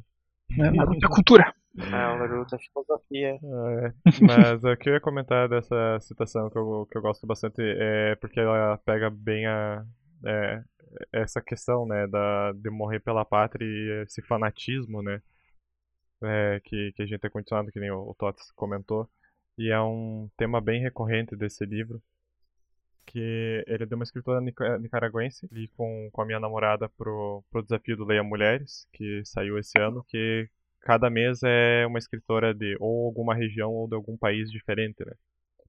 Uh, que ele se propõe. E aí, na história do País das Mulheres, é o país fictício de Fáguas, que ele, em uma eleição, o partido que ganhou era um partido composto exclusivamente por mulheres, né? Partido da Esquerda Erótica. E aí, que é um partido que, lendo depois, ele é, ele é um partido que existiu de verdade. Uh, só que aí, quando elas entraram no poder, elas perceberam de cara que não ia rolar, mesmo que tipo, o partido fosse só de mulheres, não ia rolar estar tá no poder com, com a quantidade de, de homens em cargos públicos. Tipo, elas tudo que elas estavam conseguindo levava tipo semanas, meses para ir para frente porque tinha muita recusa e é, muito empecilho no caminho. Então, basicamente, elas tiraram todos os homens do poder, é, mandaram eles para casa numa, por seis meses, é, todos remunerados para isso. Tipo, eles não iam perder o salário deles, mas eles também é, iam dar espaço para que o governo fosse ocupado apenas por, por mulheres, né? É, e aí tem algumas coisas de ficção que, que, a, que a história se aproveita de que no país tinha um vulcão, que a fumaça do vulcão fez a testosterona dos homens ficar, ficar toda cagada, e aí, tipo, nenhum homem tinha voia para se revoltar, saca? Uh, mas enfim, é, é, essa parte é, é, de menos. O interessante é que tipo, ele mostra como, como é esse governo das mulheres e, e como tipo, super funcionou, como elas conseguiram desmantelar o exército, é, os casos de violência caíram um monte no, no país e tudo mais, como, como o governo delas deu, deu super, super certo. E ele vai. Só que tipo, é muito interessante que ele vai transitando entre. Cada capítulo é na perspectiva de um personagem, né? E ele vai transitando entre as pessoas que são a favor, as pessoas que são contra. É, vai mostrando que mesmo mesmo os países tá tá melhorando muito, ainda tem falhas, né? É, tanto de resistência por parte do governo quanto por parte da população. É uma história bem interessante no geral e, e essa citação me, me, chamou a atenção porque era, ela é de uma personagem do governo que ela tá quando ela tá explicando basicamente quando por que, que o exército foi desmantelado, né? É, que, que eles conseguiram fazer com que esse culto à morte fosse tirado da cabeça da população, por assim dizer, né? Hum. Mas é, já, já aproveitando, deixa a indicação da, da leitura. Legal. Bem curtido. Sim, sim. Já entramos pra, direto Pro, no off-topic. Off-topic, né? Uhum. Legal, é gostei da, da premissa. Uhum. Ah, eu ia pegar o bonde do, dos livros e, e, indicar não exatamente um livro, mas um podcast sobre livros que eu comecei a ouvir recentemente, que é o Just King Things, que é sobre os livros do Stephen King. Basicamente a proposta dos caras que fizeram o podcast é ler todos os livros do Stephen King em ordem de publicação, comentando eles. Incrível. E eles já se prontificaram a fazer isso pelos próximos 10 anos. é a ideia. Né? Uh, e eu só ouvi o primeiro podcast porque é sobre Carrie. É Carrie. Uhum. Não, não, não. É, são americanos. E eu acho que eles são, de alguma forma. Eu não, eu não fui pesquisar quem são os caras, mas acho que eles já eram relativamente famosos no, no mundo dos podcasts, talvez, porque eles fizeram um, um financiamento coletivo para esse projeto. E o primeiro episódio, obviamente, é a Carrie, né, que foi o primeiro de, publicado do Stephen King. E eu, eu li há muito tempo, assim, né, e, e lembro lembro do filme, lembro do, de, de algumas coisas do livro. Mas é bem legal, assim, porque eles fazem uma análise bem interessante, assim, do, do livro e também do, do Stephen King como escritor, assim, né? Tipo, temas que ele repete em vários livros, uhum. é, vários livros, e como, por exemplo, algumas coisas que aparecem nesse primeiro livro uh, se repetem em outros, ou uh, eles vão pegando esses elementos, assim, né? Que ele coloca, tipo, a... Tem a mulher religiosa, mulher branca religiosa, né? meio louca, assim. Uhum. Que, que, aparece em muitos Tem livros no Nevoeiro. Dele, é. Nevoeiro é, é o primeiro que eu lembrei que assistiu o filme. Sim. Sim. É genial aquela... aquela... E, e eles, eles fazem uma análise muito boa, assim, de tanto dos personagens como da, da escrita. E achei que vale bastante a pena. para quem gosta de escrever, principalmente, assim, né? Porque o Stephen King, goste ou não, né? É, é muito bem sucedido. E, e, eu gosto bastante dos livros dele, não é, não é o meu escritor favorito, mas eu, eu gosto muito e acho muito fácil de ler, assim, ele escreve de uma, de uma forma bem fácil de digerir, né, sempre anda rápido hum. as histórias, e ele também, apesar de ele terminar mal às vezes as histórias, é, normalmente a premissa é muito boa, assim, então te deixa muito instigado. também, né? É, e, e o segundo episódio eu ainda não ouvi, que é sobre o Salem's Lot, que eu não sei até eu não sei qual é a tradução em português. Uhum. Mas é um que já estava na minha na minha lista para ler. A Hora do Vampiro. Ah, a Hora, a hora do, do vampiro. vampiro. Nossa, nossa, nada a ver, que bizarro. É. é já mudou a minha perspectiva. Tem, tem, tem, que ler para saber, né, cara? Não tem nada a ver. e, mas enfim, agora eu vou, é, é, um dos meus próximos aí na lista para ler esse livro para para poder ouvir o podcast. Eu fiquei bem, eu fiquei na verdade muito interessado em ler de novo o, o Carrie, porque várias coisas que eles falaram ali eu não me lembrava. E uma coisa que eu achei bem interessante foi que vocês já devem ter ouvido a história de que, ele, que o Stephen King jogou fora o Carrie, né? E depois a esposa dele Sim, tirou do lixo, encontrou no lixo e tal. Uhum. E eu sabia dessa parte, mas não sabia que o primeiro problema, depois que ela tirou do lixo e ele decidiu realmente terminar a história, é, quer dizer, decidiu que queria ia vender a história, é que tinha um problema com o tamanho dela. Que a princípio ela era muito pequena e ele foi escrevendo e a história foi ficando maior, foi incorporando mais, só que aí ficou com outro problema, ela não era grande o suficiente para ser um, um, livro e, e era uh, grande demais para ser um conto. E daí isso tornava mais difícil ainda de conseguir vender a história para uma revista. E, e daí para aumentar a história mais, como ela já estava fechada, ele começou a fazer uh, outros uh, outros não, não, necessariamente capítulos assim, mas era por exemplo trecho de uma entrevista que aconteceu com, com uma pessoa que presenciou aquilo, sabe? E, então era tipo ou matérias de jornal sobre aquele acontecimento. Então ele ele cria todo esse esse universo junto da história, colocando outros pontos de vista assim de, de antes ela, né? e depois, pra, é para de certa forma aumentar mas achei uma ideia bem, bem interessante. Eu já nem, já nem lembrava, faz uns 10 anos que eu li esse livro. Não lembrava que tinha esse, esse elemento assim. É, eu lembro vagamente porque eu li muito pouco de Carrie. Eu li acho que as primeiras 50 páginas há muitos anos atrás. É, eu, li em PDF ele, depois eu perdi o PDF na época e nunca mais voltei. mas é um livro que eu tenho tenho curiosidade em, em voltar para terminar, né? Por, principalmente por tudo que você falou ali, que eu já sabia de parte dessa história, né? Da questão da, dele ter jogado no lixo, que, que ele era um professor de inglês meio que, que fracassado na época, né? Não, ele não estava muito feliz com a vida dele no momento que ele estava. É, exato. Ele escrevia, tipo, a vida inteira, basicamente. Nossa, e... então vou arrumar uma esposa, cara. Hã? vou arrumar uma esposa. É, aí, é, mas é isso aí, né, cara? Mas a, a Tabata King, é, Tabata King, né, a esposa dele, ela tem papel muito forte na na, na carreira, do, dele. do dele. Com certeza. Porque que tipo, realmente vários dos manuscritos dele tiveram influência dela ou a questão de vai publica isso. Uh, mas eu achei legal de você falar isso que de, da, da questão da, das entrevistas, né, e tudo mais que ele colocou na história, que é, deixou um jeito de, de encher linguiça sem, sem ser chato, né? de jeito é. interessante, é. né? Exato. É. o, o Iluminado tem um pouco disso, no hum. começo. É que a, a, edição que eu li do Iluminado, ela pegava também partes do livro que não foram para publicação. Histórias do hotel que se passavam antes e histórias que se passavam depois do Iluminado. Uhum. E eu, se eu não me engano, as que se passavam antes não foram para publicação. Tipo, porque o livro uhum. já é. O livro é gigante.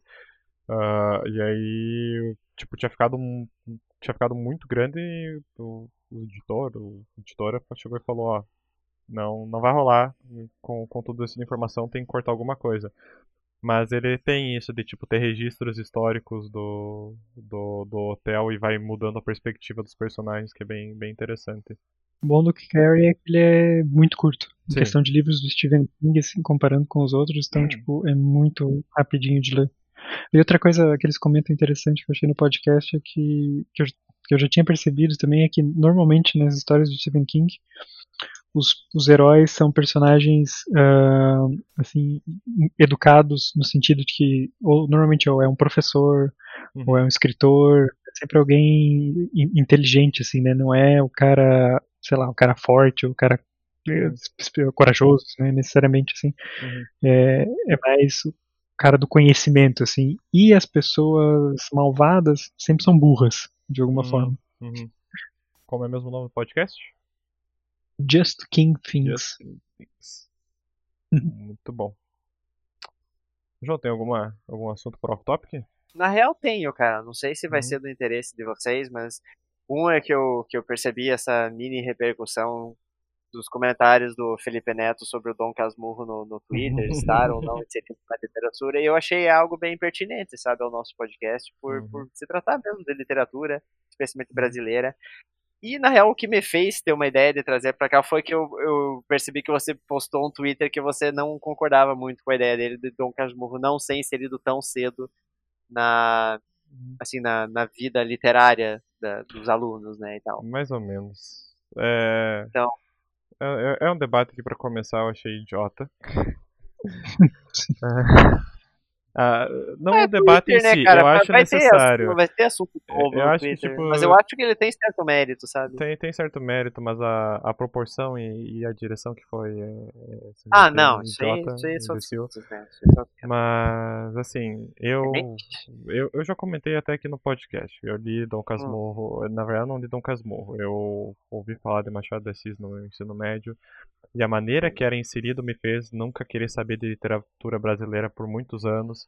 E somente agora, na, na minha vida adulta, eu retomei e, tipo, li Dom Casmurro, gostei do livro, me interessei em ler mais Machado de Assis e outros autores brasileiros.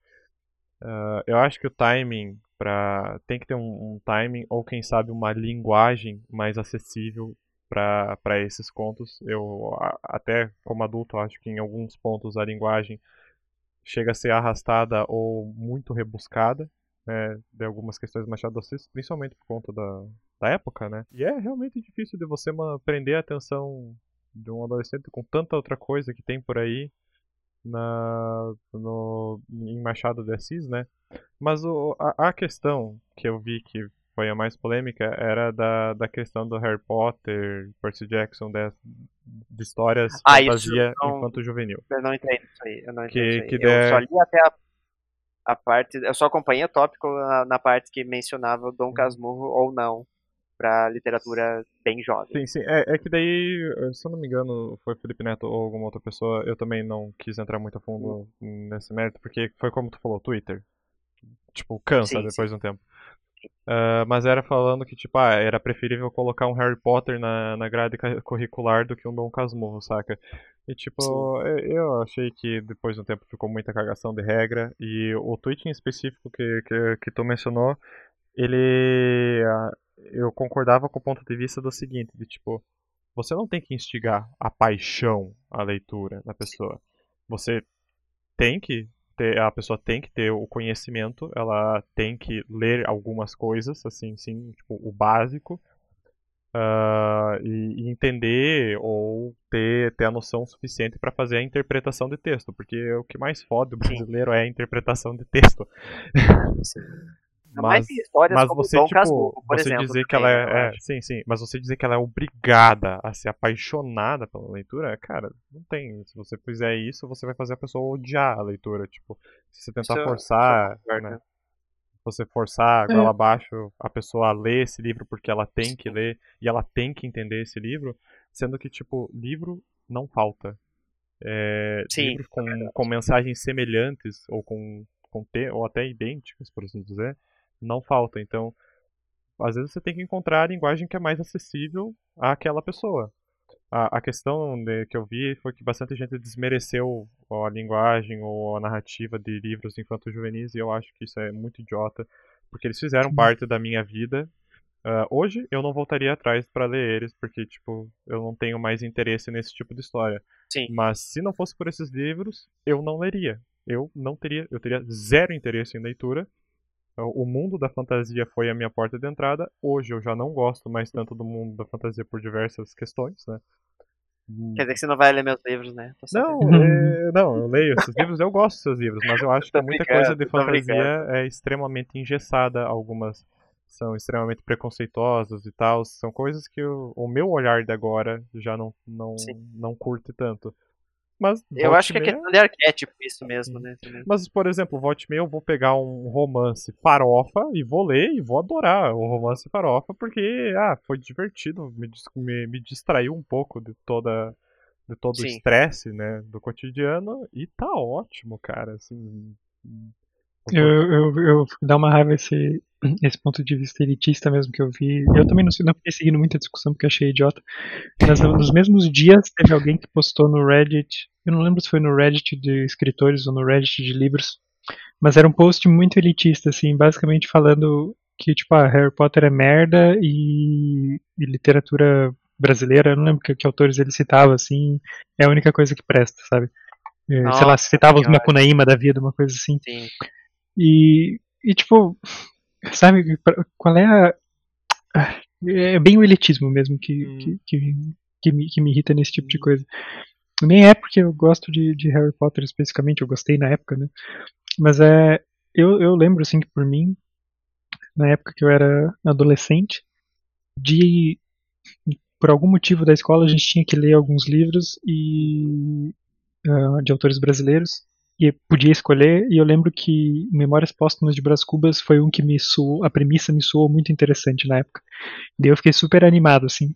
E eu fui ler, e eu devia ter, ah, sei lá, 11, 11 anos talvez, não sei. Nossa. 12. E não tinha muitas, muito, muito, muito mais que isso. Mas eu não consegui, assim, tipo, comecei uhum. a ler e na, na época eu lia a série Vagalume, assim, era o que eu lia. Uhum. Então, simplesmente não consegui e, e, peguei preconceito, assim, porque achei ruim. E teve mais amigos também foram ler coisas do Machado de Assis ou de outros escritores brasileiros da época e também, também acharam ruim. E ao mesmo tempo, naquela época, uh, eu ganhei. Foi quando eu li tipo, o primeiro Harry Potter, eu tinha 11 anos, eu acho. E, e, achei fantástico, assim, li super rápido, porque era muito, muito acessível e era uma coisa que eu conseguia me identificar. Exato. Então tem, para mim teve muito mais valor e também ajudou muito. Eu já gostava de ler antes, mas, mas continuei assim a, a, a gostar de ler. Uh, agora, o que eu acho que falta é na questão da educação mesmo ter. Às vezes você vê tipo, em, em filmes assim de uh, uma. Eu não sei se é bem comum isso em, em, escolas americanas, mas você vê tipo, todo, todo mundo, todos os alunos lendo o mesmo livro e discutindo pedaços do livro, né? Uhum. Isso é, é tipo coisas das aulas de inglês literário deles. É, Pois, é, é uma coisa tem... que eu nunca, nunca tive isso. Eu não sei eu vocês tive. na escola, mas. Eu, com o mesmo tive, livro? Eu tive com o mesmo livro. Sim. E foi uma experiência horrível. É, eu vou explicar por que, que ela foi horrível agora. É, a ideia é muito boa. No entanto, que você tenha esse livro acessível a todos. Sim. Uh, a minha experiência foi ruim, porque eu estava no ensino uh, fundamental, acho que era terceira ou quarta série, e a gente foi obrigado a comprar o livro O Nossa, Filho Eterno de Cristóvão Teza. Tanto que eu só li hum. esse livro naquela época, eu odiei o livro porque ele tinha uma linguagem meio. Uh, era muito ponto. Era um livro que contava no ponto de vista do escritor a experiência dele ter um filho com síndrome de Down. E aí, tipo, eu era um pré-adolescente, eu não tinha saco pra esse tipo de coisa. É, principalmente pra linguagem e, e pras pira que o, que o autor escrevia, assim, tipo, não era um negócio que eu me relacionava, porque ele tava falando da experiência dele como pai. E eu tinha 12 anos de idade, eu tava lendo aquilo ali, que, tá, e tipo, todo mundo foi obrigado a ler e tal. E tem um debate, mas tipo, claramente ninguém, quase ninguém leu, porque primeiro que o pessoal, muita gente não comprou o livro ou não tinha interesse. E esse fato de, ah, eu tenho que comprar o livro, não, não é um livro, não, não teve nenhum debate para ver se era um livro do interesse da turma, é simplesmente selecionado, saca? Eu acho que falta uhum. um pouco disso, de, tipo, ó, nós temos essas opções, nós temos essas premissas. Aí que tá. E, e cara, a gente vende história falando falando sobre ela, tipo, Uh, eu posso ter um debate com uma pessoa que nunca leu Dom Casmurro se eu contar bem a ideia, a premissa dessa história, e a gente pode debater algo mais interessante do que com duas pessoas que leram de fato, né, por exemplo. Uhum. E eu acho que isso importa bastante na, na questão da, da literatura. Eu era bem mais conservador e chato com essa questão de literatura e quando fui me livrando um pouco desse olhar elitista que o Tots mesmo mencionou, eu vi que, puta, é um é um poço sem fundo isso daí, né, cara? Sim. A minha opinião sobre isso pega um pouco. Eu acho que quero acreditar, pelo menos, que pega um pouco do melhor de cada, cada ponto. Que é o seguinte, eu concordo nisso de, ah, os alunos do, do, sei lá, da sexta série, do, do quinto ano, estão começando a entrar nessas aulas de redação e tudo mais, eles não vão, ou vai ser muito difícil, algum deles apreciar Machado de Assis em toda a grandiosidade da obra, que apesar de não ser um livro que eu particularmente gosto, porque eu não tenho nem um pouquinho de saco nessa, nessa trama, de tipo, uhum. ah, traiu, não traiu, tal. Tipo, eu sei, eu admito, é muito bem escrito e tal. Eu entendo toda a, a cativação que isso consegue ter pelos leitores, deixar esse mistério no ar. E, e a construção do, do Bentinho como um escroto e da Capitu como, ah, eu não fiz nada de errado e não sei o quê. Uhum. Mas não é um assunto que me atrai, mas eu reconheço Machado de Assis como um grande escritor, nem tenho como não reconhecer, né? Olha só a vida e as obras dele. Mas eu, nesse ponto eu acho que alunos da sexta série não têm é, profundidade literária, o conhecimento literário para entender isso e para apreciar a obra como todo que ela é. Então, sim, vai ser uma leitura maçante. Uh, eu me lembro disso porque eu só li Machado de Assis, ou melhor, só li Dom Casmurro uma vez, que foi pro vestibular. E apesar de eu não ter achado o livro um porre, eu achei tipo, ah, ok, tipo, não fede nem cheira, beleza. É um livro que eu li fácil, porque a leitura dele eu não achei pesado, não achei difícil. E entrou em a, leitura do, do Dom Casmurro entrou em conflito com outro livro que eu tinha que ler na época, que era a porra do Ateneu. Também é uma obra brasileira. Eu não lembro de que, quem é o escritor, mas eu achei o livro péssimo. Sim, a, a premissa. Ok, entendo a premissa, baseada na infância do cara, não sei o que, todos os tópicos que aborda. Mas eu achei um porre ler aquele livro. Ele é difícil de ler, ele é lento, ele é vagaroso, ele tem linguagem muito rebuscada para uma criança, que eu era um adolescente, uma criança, eu tinha 16, 17 uhum. anos. Não apreciei nada do livro, tanto que eu não li ele inteiro. Eu li metade do livro para fazer o, o, vestibular e tal, tanto que nós tínhamos aulas de literatura e graças a Deus a professora explicava, sentava, esmiuçava o livro com todos os alunos. Eu falei, graças a Deus, não vou ter que ler terminado desse livro, porque eu simplesmente não conseguia. Chegava uma hora que eu lia uma página, lia duas páginas, falei, gente, quanto falta para acabar esse livro? Eu via, eu via, tava na metade. Eu lia duas páginas, eu não entendia nada do que eu tinha lido. Sabe quando a informação entra e sai sai do seu cérebro. Imediatamente, né? Era assim, cara. Ler aquele livro para mim era assim. Então foi uma experiência muito tediosa. E eu era obrigado a ler aquele livro porque tava, ia cair na porra do vestibular daquele uhum. ano. A obrigação então eu entro foda. Exato, é, exato. Aí também, tá. Eu acho que esse do, o esquema do vestibular, né, nessa época, também já era um pouco mais velho. Mas eu lembro que descobri muitos autores brasileiros que eu adorei, assim, nessa mas época. Mas aí, aí que tá, Mesmo eu vou entrar tinha autor, tinha um livro chamado Senhora, do José de Alencar, que tinha 30 páginas, e, pra, e eu lia uma página por dia, porque eu não conseguia ler mais de tão chato. Mas ao mesmo tempo tinha outros tipo uh, no tempo das tangerinas. Sim sim. Uh, uhum. tinha livros fantásticos de autores que eu não conhecia. Uhum. mas aí que tá tem, tem todo o mérito da ah, beleza vou ler um autor que eu nunca li. Você pode ser pode ser bom livro você pode se encantar. Só que tudo depende uhum. do seu gosto como pessoa e pela história né? É, eu por exemplo é o que você tá vivendo né? Claro. Esse eu acho ouso dizer que é o ponto talvez mais importante.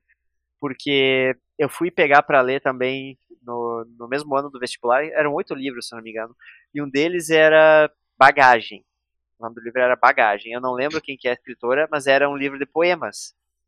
E era assim uma leitura super leve e, e poemas geralmente uh, têm um, um, significado assim mais profundo, né, que, que o leitor consegue se identificar de formas uhum. diferentes. É como se fosse uma obra de arte que cada um aprecia e entende aquilo que quer, né? Ah, no e meu caso, é a apreciação é eu não gosto. Aí, tá. Exatamente. Mas, mas eu tô comparando o, o Bagagem com os outros livros daquele ano, que eram o Dom Casmurro, né, que eu mencionei, o Ateneu. Uhum. Tinha também, é, eu acho que Dois Irmãos, Uhum. Tava naquele, naquele ano também. Não sei se vocês lembram, mas aquele livro sobre os irmãos migradores, que são migrantes libaneses, da, fam da família libanesa. Porque teve até um seriado há alguns anos. Não, não é um seriado... na escuridão? Não, é Dois Irmãos. Ah, tá. é, foi baseado, deu Milton Ratum, se eu não me engano, o nome do escritor. Uhum. E teve um seriado há alguns anos na Globo que foi baseado no livro. Eu não cheguei a assistir, mas me pareceu ser bem fidedigno pela, porque apresentava uhum. na TV e tal. Uh, e é o dos, dos, livros assim literários, ele é o único que eu me lembro que eu assim gostei, sabe? Uhum. Porque apesar de ser uma coisa assim bem familiar e de tratar de conflitos que eu não entendia como adolescente, tipo as dificuldades de uma família vinda de outro país, encontrando preconceito no Brasil, diferente. E era apresentado de uma forma que eu, eu gostei de ler aquele livro, sabe? Ele é um dos únicos em quesitos literários que eu gostei de ler. Uhum. E eu comparava isso com o Bagagem, que foi um dos outros que eu gostei de ler, apesar de ser poemas, né? Mas aí a premissa do livro é diferente. E com o Dom Casmurro e com o Ateneu, que eu simplesmente não suportava. Uhum. Então eu acho que vai, vai muito daquilo que você falou antes. Em vez de obrigar, ou, aliás, pode até obrigar o aluno a ler alguma coisa, mas dê X op opções. Sim dê X opções. Uhum. Eu sei que é, assim, é importante ou é interessante você estimular o interesse pela literatura nacional, claro que é interessante, mas a partir do momento que você obriga isso sem dar muita, muita não é nem brecha, né, sem dar muita opção, assim, uhum. fica algo muito cansado e pesado e realmente difícil de fazer alguém apreciar aquilo pelo que é. Uhum. Dito isso, eu acho que não faz sentido nenhum colocar Harry Potter no, no, no currículo, né? porque claro, é, claro. além de não ser um livro nacional, é um livro extremamente conhecido que foda-se, né? todo tipo o, a criança vai ter contato com aquilo ali Sim. fora. Uhum. Então, eu, mas também acho que sei lá, na sexta série Machado de Assis não, não é a melhor ideia.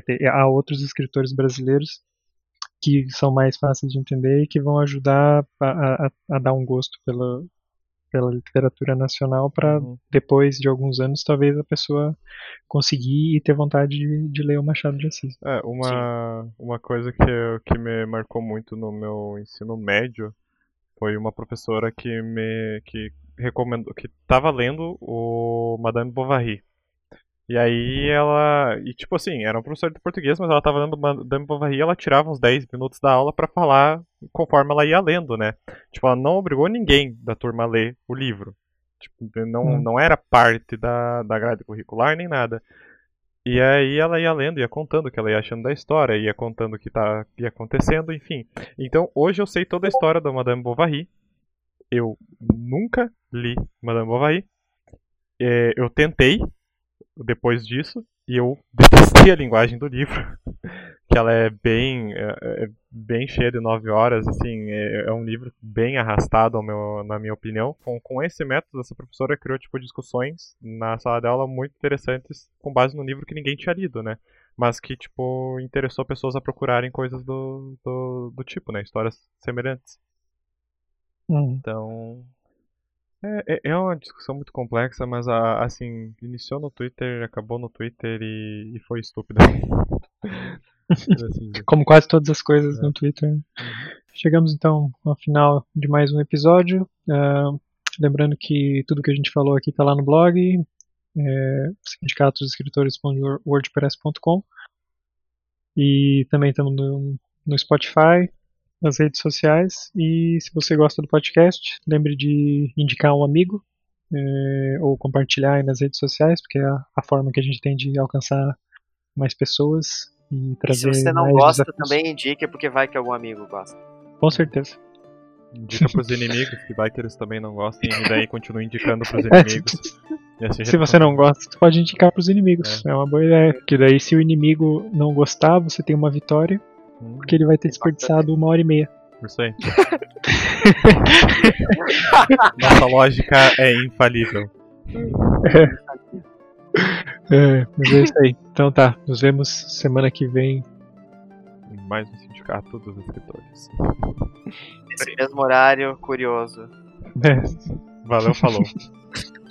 falou. Falou.